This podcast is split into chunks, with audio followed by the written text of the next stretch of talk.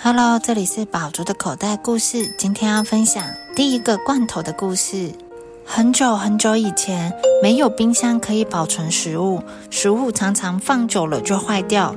尤其遇到战争的时候，军队携带的蔬菜、水果和肉类总是没多久就腐坏了。一旦没有粮食吃，就没有力气打赢战争。征求可以长期保存食物的方法，奖金一万两千法郎。西元一七九五年，法国政府为了解决军队粮食的问题，向全国征求最好的方法。一位法国糕点师傅决定接受这个挑战。他不仅会做糖果、蛋糕，也会酿酒，处理食物的经验相当丰富。他的名字叫做尼克拉斯·阿佩尔。以前的人会用盐巴或糖来腌食物，可是这样会让食物的味道变得不一样。我一定要找出一种可以维持食物新鲜的方法。阿佩尔满怀自愿地说：“先把食物洗干净，切好煮熟。要用什么东西装呢？”阿佩尔开始了他的研究。既然酒可以装在玻璃瓶中保存，食物应该也可以吧。阿佩尔看到厨房中的酒瓶，有了灵感，于是将煮好的肉汤、蔬菜、果汁装到玻璃瓶中，也要像酒那样密封好才行。阿佩尔知道把食物密封起来可以延长保存的时间，于是用软木塞塞住瓶口。接下来是想办法保留食物新鲜的味道。这罐封好的玻璃瓶放入沸水煮了一个小时，存放了两个月，不知道味道怎么样。他打开玻璃瓶尝了一口，好吃，就像刚煮好的，太棒了！努力了十五年，终于成功了。西元一八一零年，阿佩尔向政府报告他的研究成果，获得了奖金。阿佩尔发明的保存方法很简单，很快就流传到欧洲各地。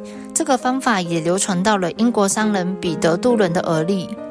这种罐装食物很不错，可是玻璃瓶一不小心就打破，改用铁罐就不怕摔破了。杜伦想超越阿佩尔，于是想办法改良他的做法。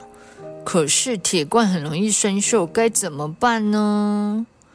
杜伦很苦恼，最后杜伦找到了一种表面带有锡的铁皮，用这种铁皮做成的罐子不容易生锈。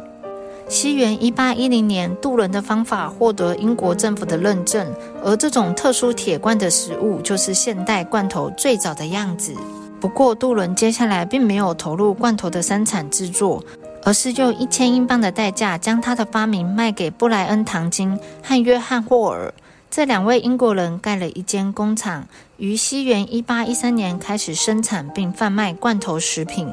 罐头发明之后，并没有马上获得大家的喜爱，因为买了罐头之后会遇到一个麻烦：食物很方便，打开就可以吃，但是要怎么打开呢？罐头上面有写啊，用凿子和榔头沿着盖子的边缘凿开。要吃到里面的食物真是太不方便了。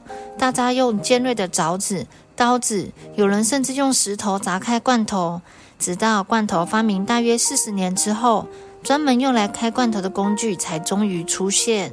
西元一八五五年，英国人罗伯特·叶茨设计了一把特殊的刀片，可以靠在罐头旁边的边缘，只要用力按压就能够割开罐头。三年后，美国人以拉斯华纳也设计了一款类似的开罐器。从此以后，大家终于可以轻松愉快吃到美味的罐头食品了。想要继续听其他的发明故事吗？让我们下周继续听下去。The end.